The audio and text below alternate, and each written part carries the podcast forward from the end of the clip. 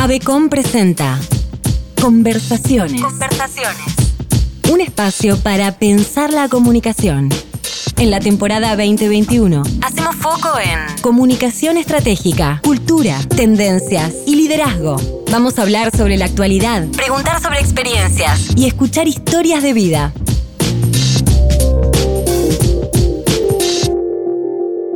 Esto es Conversaciones, Conversaciones. temporada 2021, episodio 1, Mujeres líderes. con Mariana De Facio, gerente de transformación organizacional en Grupo Gire.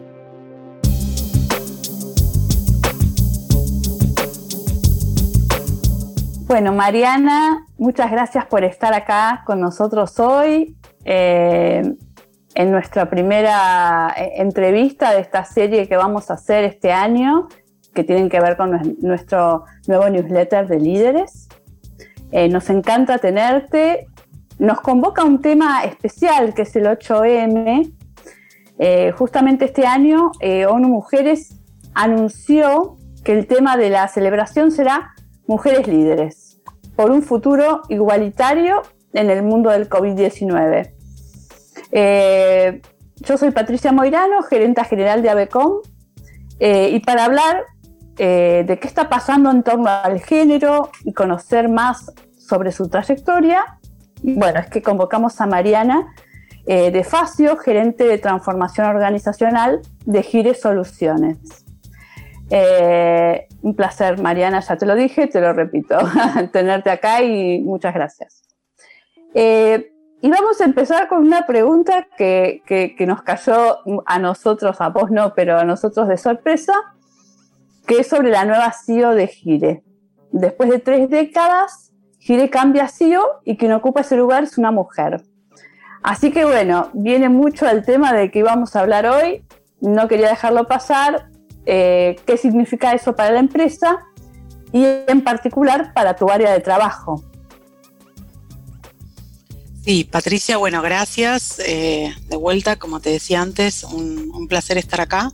Eh, solo para aclarar, eh, el rol de transformación organizacional es de Gire y el grupo Gire incluye cuatro empresas. Una de ellas es Gire Soluciones, porque vos mencionabas Gire Soluciones, que es una de las cuatro empresas. La otra es Rapipago, la otra es Ducit y Yungam. Digamos, hoy somos un grupo económico que tiene... todos negocios complementarios e integrados entre sí y, lo conformamos más de 1.200 personas, lo, lo cual es un súper desafío eh, en este contexto especialmente que, que hoy tenemos. En relación a, a, la, a la pregunta que me hacías, sí, Gire trae, yo digo que el año para Gire eh, empieza ahora, en marzo, con la llegada de Verónica, que es la nueva CEO, con mucha expectativa, eh, sobre todo por el cambio, ¿no? Nosotros venimos de, de transitar un camino eh, de un liderazgo muy paternalista, muy eh, del cuidado, ¿no? ¿Y por qué? Porque las personas, el primer gerente general que tuvimos este, fue el fundador de la compañía, el segundo que fue Gustavo Gómez eh, fue en quien, quien logró que Gire realmente sea súper exitosa y llegarnos al lugar donde está, pero con una, con una mirada muy interna, ¿no? Porque él venía de estar en la compañía, de hecho Gustavo se está yendo con, con 30 años de antigüedad en la compañía, eh, y entonces eso tiene, tenía mucho peso en la cultura.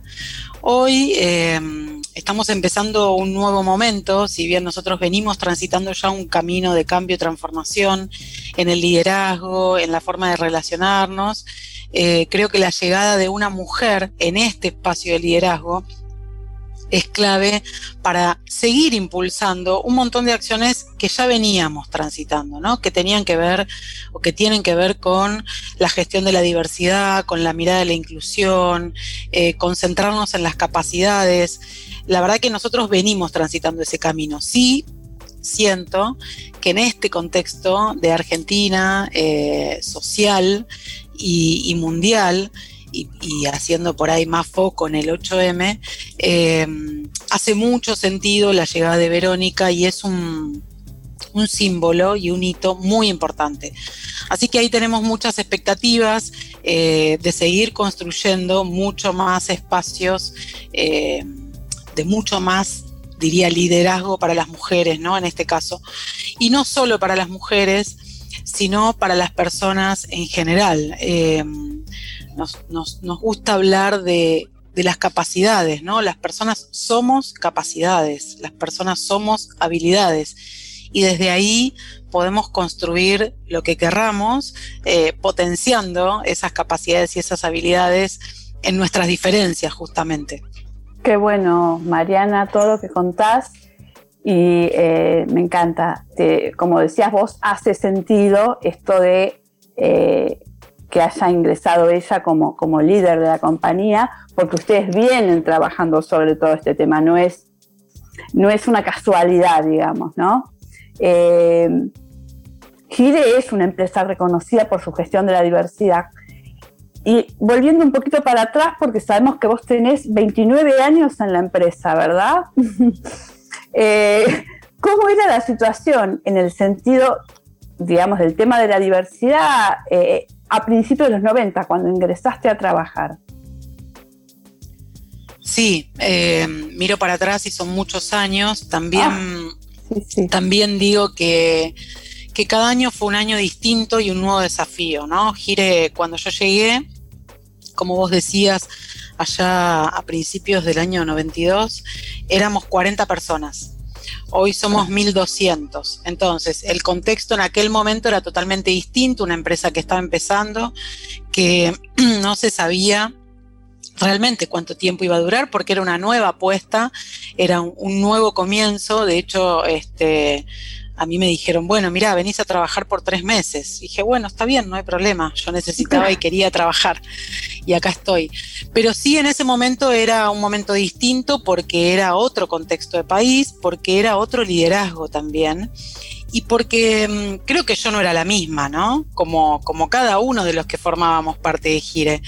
Em, yo siento que fui, me fui transformando y aprendiendo en este camino, eh, un, un, camino primero de autoconocimiento, de aprendizaje primero mío, personal, para después poder compartirlo con el resto.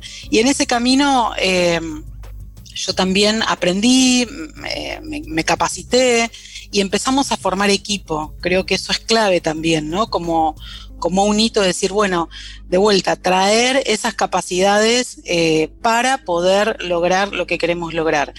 Justo ahí em, te, te, interrumpo, porque justamente estaba pensando en eso, en ese crecimiento, ¿no? Y todos esos años en donde las cuestiones sobre la mujer y la diversidad fueron eh, evolucionando y comenzó a ser en los últimos años más masivo todo ese tema, ¿cuáles fueron esos hitos que vos podés recordar al interior de la empresa? ¿Algún hito, algún hecho eh, durante ese proceso que fue marcando, digamos, ese avance, ¿no? Para llegar a lo que están, eh, al lugar donde están hoy de evolución en, el tema. Sí, genial. Em, el primer gran, gran hito eh, fue en el 2011 cuando eh, el primer gerente general fundador de la empresa, una persona muy capaz, muy comprometida, pero con otro mindset, eh, se va. Entonces llega Gustavo. Con la llegada de Gustavo a nosotros se nos abre, digo a nosotros como equipo de recursos humanos en ese momento, se nos abre una nueva puerta, una nueva oportunidad, y él es quien habilita eh, la posibilidad de estas conversaciones, ¿no? Entonces yo recuerdo Hace unos pocos meses conversamos con Gustavo, me dice, ¿te acordás de aquella charla, una de las primeras charlas que yo tuve con él, como él como gerente general, ya en el 2012 fue nombrado formalmente como gerente general, eh, diciéndole, Gustavo, quiero que tengamos, traigamos personas trans, quiero que haya más mujeres en espacios de liderazgo, quiero que trabajemos con discapacidad, tenemos que trabajar en equipos de innovación. Y él me miraba y me decía, ¿de qué me estás hablando? Eh, claro. Entonces, en ese momento nosotros planteamos, eso creo que fue un granito, en el 2012, armar el primer equipo de innovación, que a veces cuando me escuchan me dicen, pero no, no, te estoy preguntando por diversidad, por género, claro, pero la innovación es un puente para, Digo, si nosotros no, no generamos mesas colaborativas, abiertas, donde las personas puedan proponer, donde las personas puedan abrirse, muy difícilmente podamos tener equipos diversos con toda la, representación de todas las diversidades. Y ahí fue que decidimos a ese primer equipo de innovación darle la tarea de armar un área de responsabilidad social empresaria, que en ese momento eh, era un área, hasta ese momento éramos un área de recursos humanos, y la verdad que veníamos haciéndolo muy bien, pero no habíamos dado ese salto. Así fue que el equipo propone, este equipo de innovación, que fue un equipo interáreas, armado con distintos niveles, distintas capacidades, le pusimos un objetivo, lo lograron, y así armamos el área de RCE, eh, que luego hoy es el área de sustentabilidad que lidera Adrián Barreto, que es este, una persona súper capaz con un equipo muy talentoso. Pero en aquel momento la propuesta del equipo fue, bueno, trabajemos hacia el interior, primero en casa, para después poder salir al mercado a buscar talento. Y así fue que empezamos un camino eh, yo diría ahora visto la distancia este, de mucho impacto, ¿no? En su momento, este, recuerdo tener como espacios de mucha frustración, porque me decían, tenemos que empezar a mirar a las personas, tenemos que empezar a centrarnos en los beneficios. Yo decía, no, no, pero yo necesitamos más diversidad, necesitamos, y bueno, fui entendiendo y aprendiendo eh, de todas esas personas que la verdad hoy agradezco un montón a, todos, a todos los equipos, a todas las personas que, que me ayudaron a aprender. Y ese camino fue de menos a más.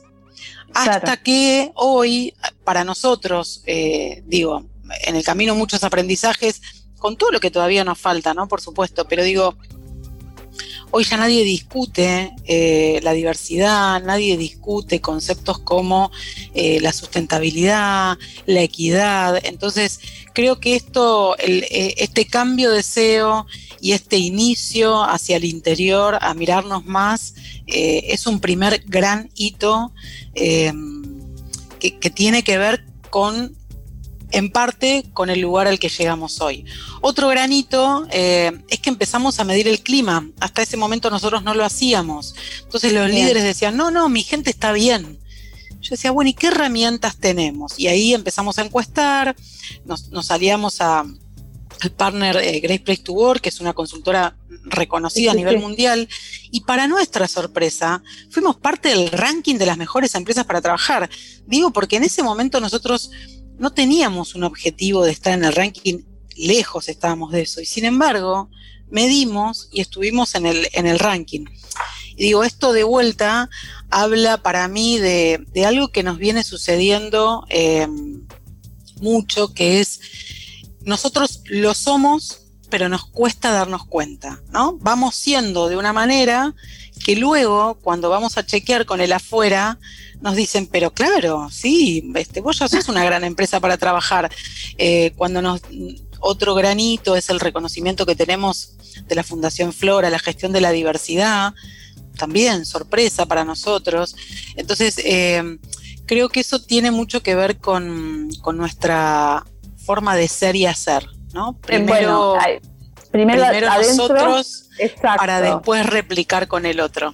Nosotros que, que por supuesto trabajamos en muchas empresas y, completamente diferentes, si hay algo que reconocemos en Gire que se da bastante poco, es esa coherencia, ¿no? Eso de que adentro la empresa funciona, dice y hace las cosas que cree y eso es lo que se refleja afuera, ¿no?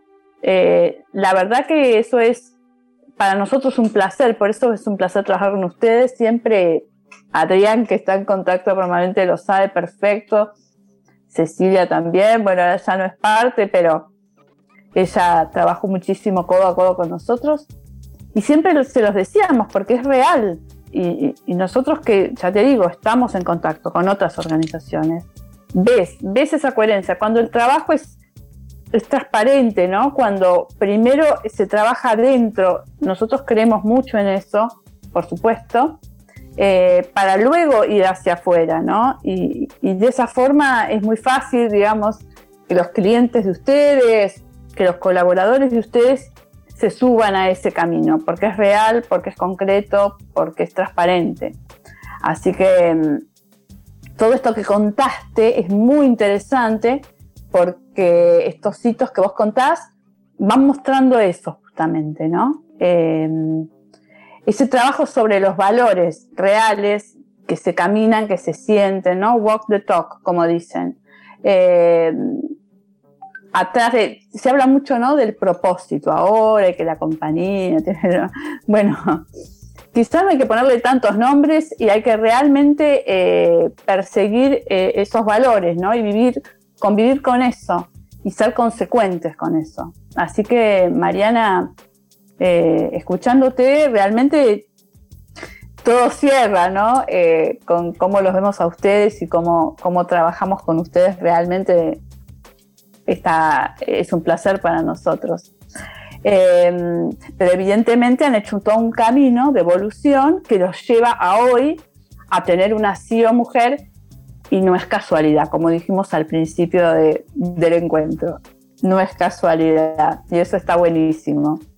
Em, estaba pensando un poco, recordando todo lo que fue este año, bueno, el 2020, la pandemia, etcétera, ¿no? ¿Qué significó para las mujeres dentro de Gire, ¿no? Porque a pesar de todos los cambios que hemos tenido en temas género, avances, sabemos que el trabajo doméstico sigue siendo eh, algo que es bastante, que queda en manos de las mujeres, em, por lo menos las de nuestra generación. Seguramente las que vengan eh, estarán más liberadas de eso o lo repartirán mejor.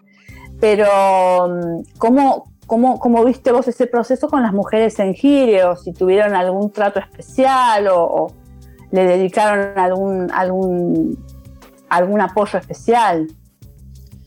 Sí, a ver, em, la verdad que el 2020 em, fue un año muy difícil en, todos los aspectos. Por supuesto, afectó el negocio porque em, perdimos rentabilidad y esto es un dato que sí compartimos con todas las personas porque, porque digo, estamos todos en el mismo barco, ¿no? Y de alguna manera todos tenemos que saber eh, cómo estamos y qué qué sí, qué no, cómo nos afecta esta, este contexto.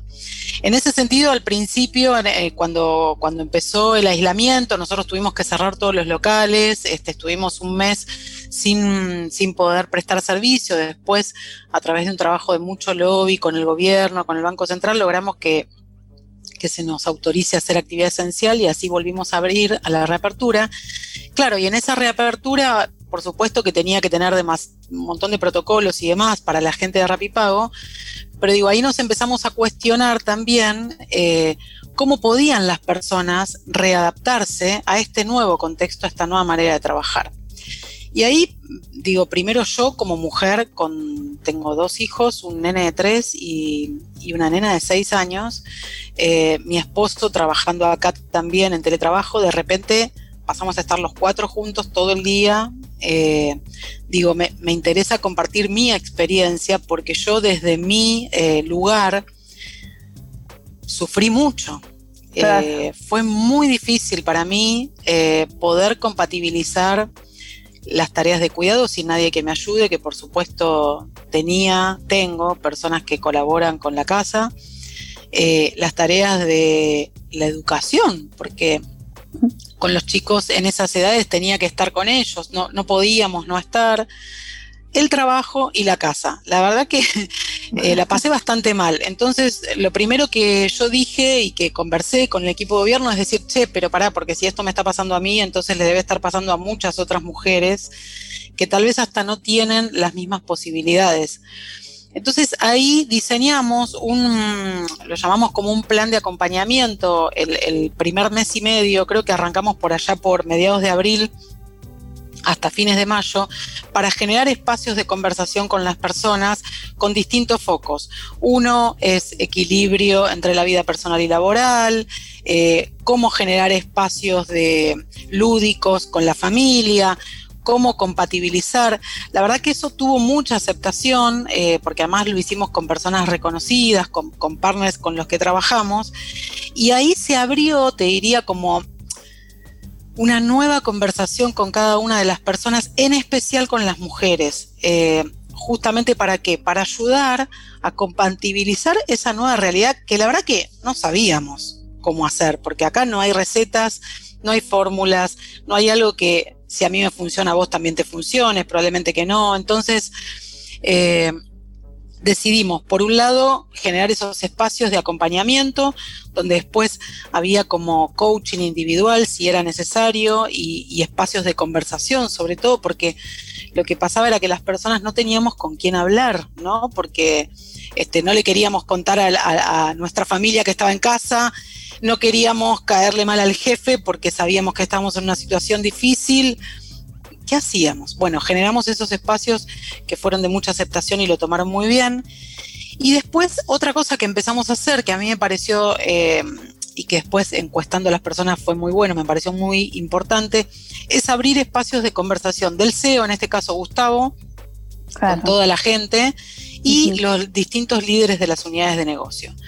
¿Para qué? Justamente para contarle cómo está el negocio, cómo, qué está pasando hoy, eh, cuál es la realidad. Y, la gente ahí, las personas se mostraron muy abiertas, haciendo preguntas muchas veces incómodas, porque no teníamos respuesta, em, pero mostrando que había una apertura. Entonces, en ese contexto es que eh, trabajamos mucho en el acompañamiento individual. Em,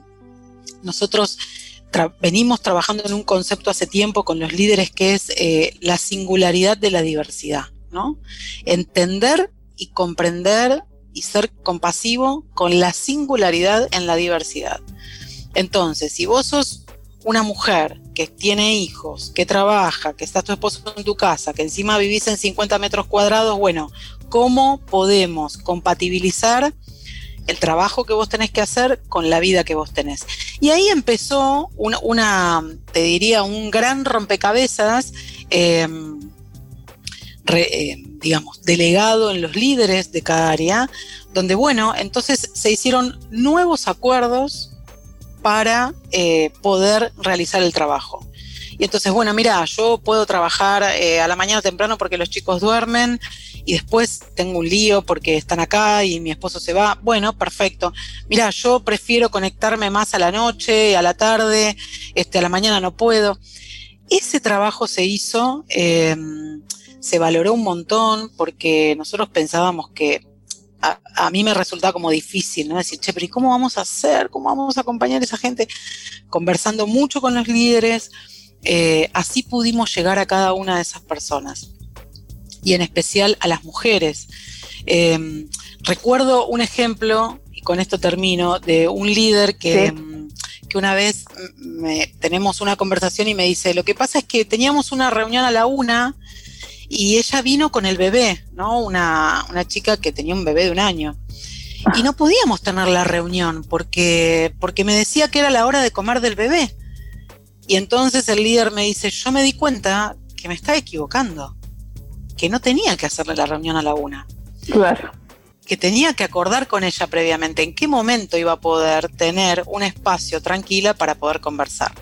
Entonces, ahí también, eh, en forma conjunta con los líderes, nosotros con los líderes, y digo, tenemos un equipo de, de transformadores, le llamamos, este, que son como equipos de representación de todas las áreas que gestionan el cambio, por sobre todo, y en ese momento diseñamos nuevas pautas y nuevas recomendaciones para este nuevo contexto. Entonces, no hagamos eh, reuniones en horario de almuerzo, preguntemos antes de hacer la reunión si la persona puede, acordemos tener espacio entre reunión y reunión, por ejemplo, de 15 minutos, tratemos de cortar los viernes al mediodía, algunas cuestiones que, que fueron disruptivas en ese momento porque era muy raro, pero que funcionaron muy bien y, las tomaron, las tomamos, digo, ¿no? Em, esto de que, mira, me voy a, cerrar un ratito en la agenda porque tengo que el Zoom del nene, y si no estoy con el nene, no lo va a hacer el Zoom. Entonces, em, esa singularidad... Mucha, eh, sí, mucha escucha, ¿no? Mucha conversación. Em, que implica también eh, una generación de confianza, ¿no? Porque en definitiva eso es lo que hace que todo fluya. Eh, eh, me parece súper valioso todas esas herramientas que utilizaron, sobre todo estos espacios de escucha, ¿no? Eh, para luego poder dar respuestas acordes. Como vos decís, fue una situación completamente disruptiva, nueva para todos.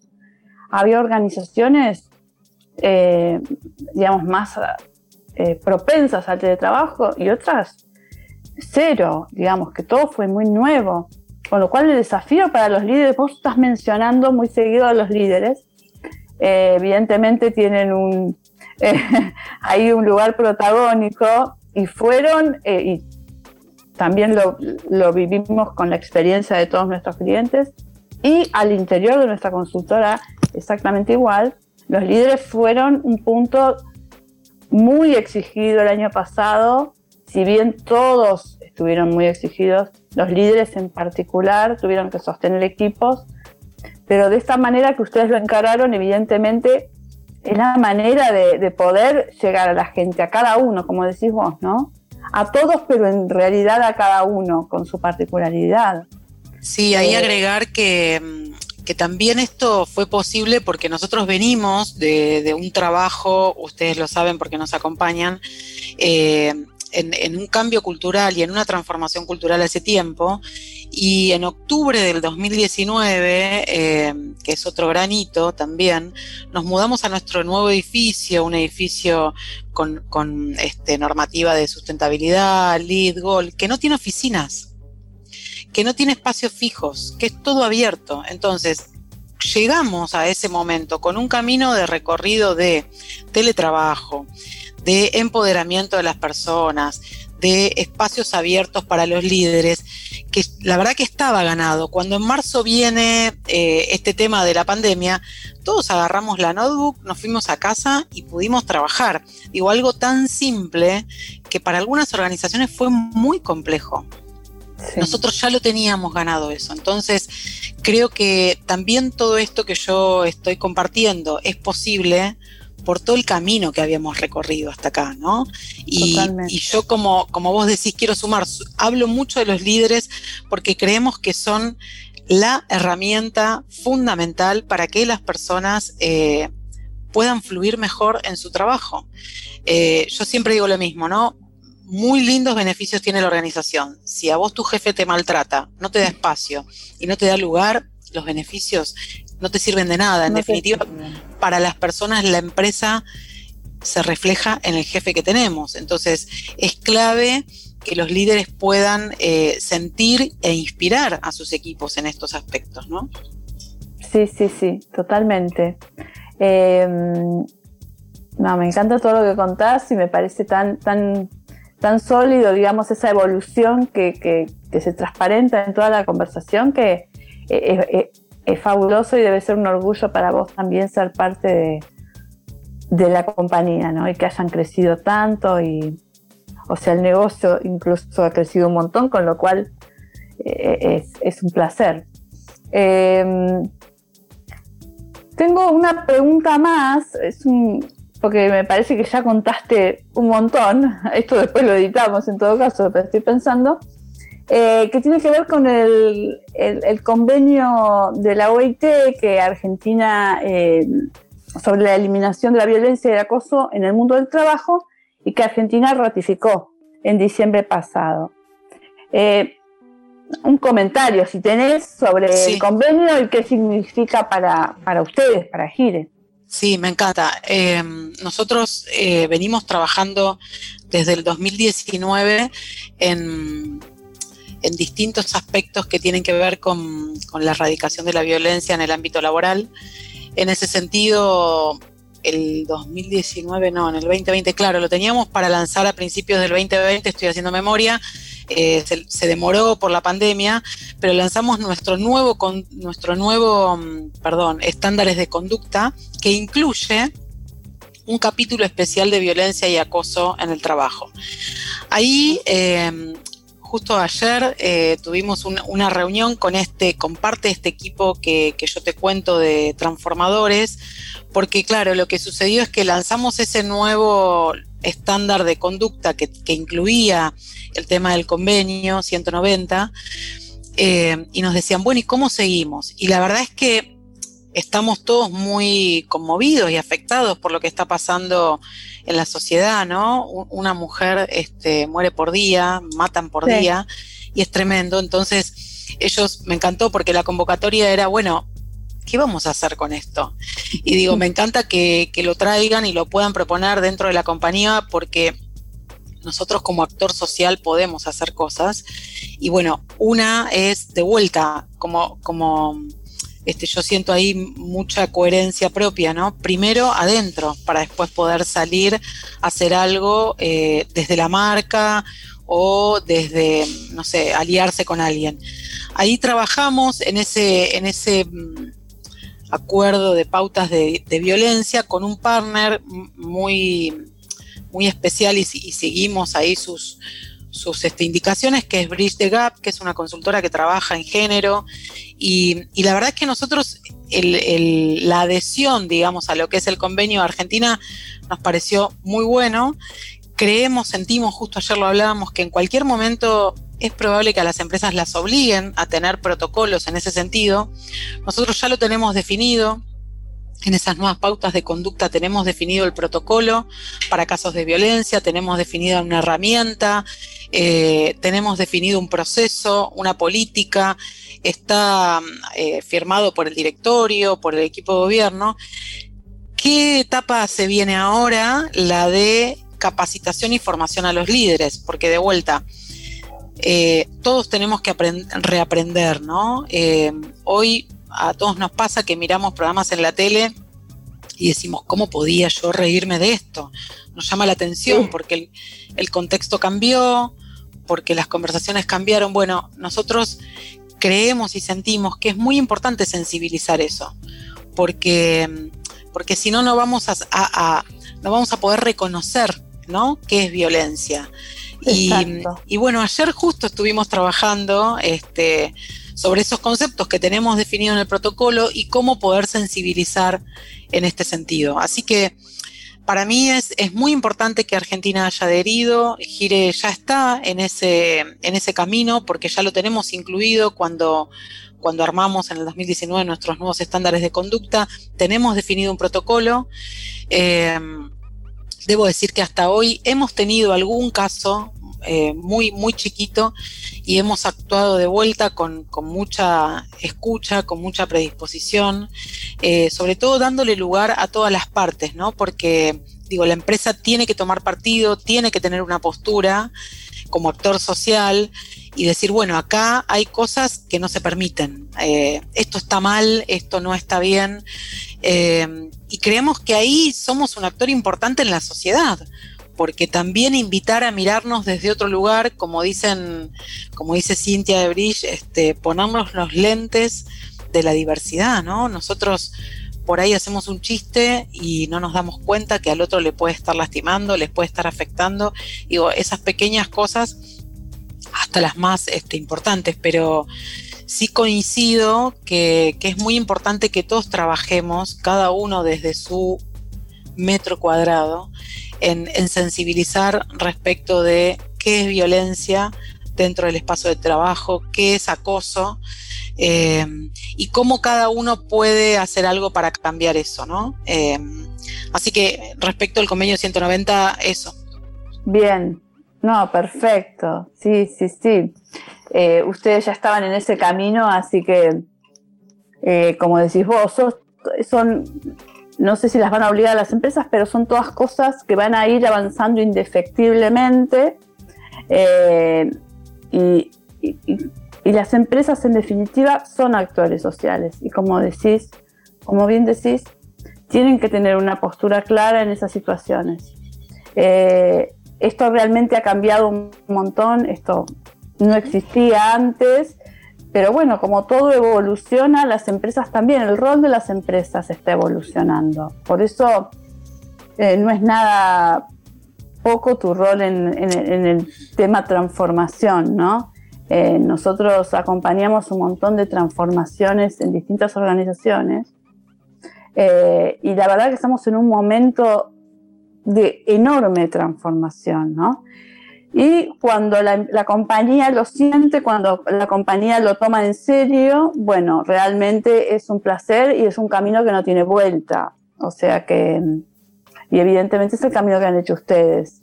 Así que ahí, sí, perdón, sumar un solo ejemplo que la verdad es que tuvimos dos casos, pero uno que recuerdo que, que me tocó conversar con la persona. Eh, de verdad no, no se había dado cuenta de lo que había hecho ¿no? y de lo que había dicho. Entonces dijimos, bueno, eh, no castigar alegremente al otro, no, no señalar. ¿Y, qué decidimos hacer en forma conjunta? Bueno, acompañamos con formación, capacitación, porque digo, todos, todos estos aspectos son nuevos para muchos de nosotros. Totalmente. Entonces, eh, creer en que el otro puede aprender y puede darse cuenta del error es muy importante también, porque digo, esto ayuda a, que esa persona se va con nuevos conocimientos, aprende nuevas maneras de, ver las cosas y eso también impacta en su hogar, en su familia y en su comunidad. Y, creo que esa es una de las maneras que nosotros podemos ayudar a, que haya menos violencia en, la sociedad, ¿no? Totalmente, totalmente. Ponerse en el lugar del otro, lo que vos, eh, no asumir, digamos, que hubo una mala intención, sino quizá un desconocimiento, ¿no? Eso es clave. Eh, y tiene que ver con la escucha, con lo que veníamos hablando antes, con la escucha, con la empatía. Em, que son herramientas fundamentales para, para la vida en general, ¿no? Pero en las organizaciones eh, son fundamentales para crear organizaciones más sanas, ¿no? Más em, eh, donde la gente se sienta bien eh, y además de trabajar sea un lugar de placer y de compartir. son elementos claves. así que y ustedes los trabajan muchísimo, así que bueno, me alegro un montón, Mariana, poder haber conversado con vos, eh, que te hayas tomado un tiempito para compartir todo eso que han trabajado, todo tu desarrollo en la compañía. Eh, y bueno, nos estamos viendo, eh, ya nos contarás otras novedades. Te agradezco un montón. Muchas gracias Patricia, gracias a vos y a todo el equipo de ABECOM. la verdad es un placer y bueno, gracias por esta conversación. Gracias. Conversaciones. Conversaciones. Temporada 2021. Episodio 1.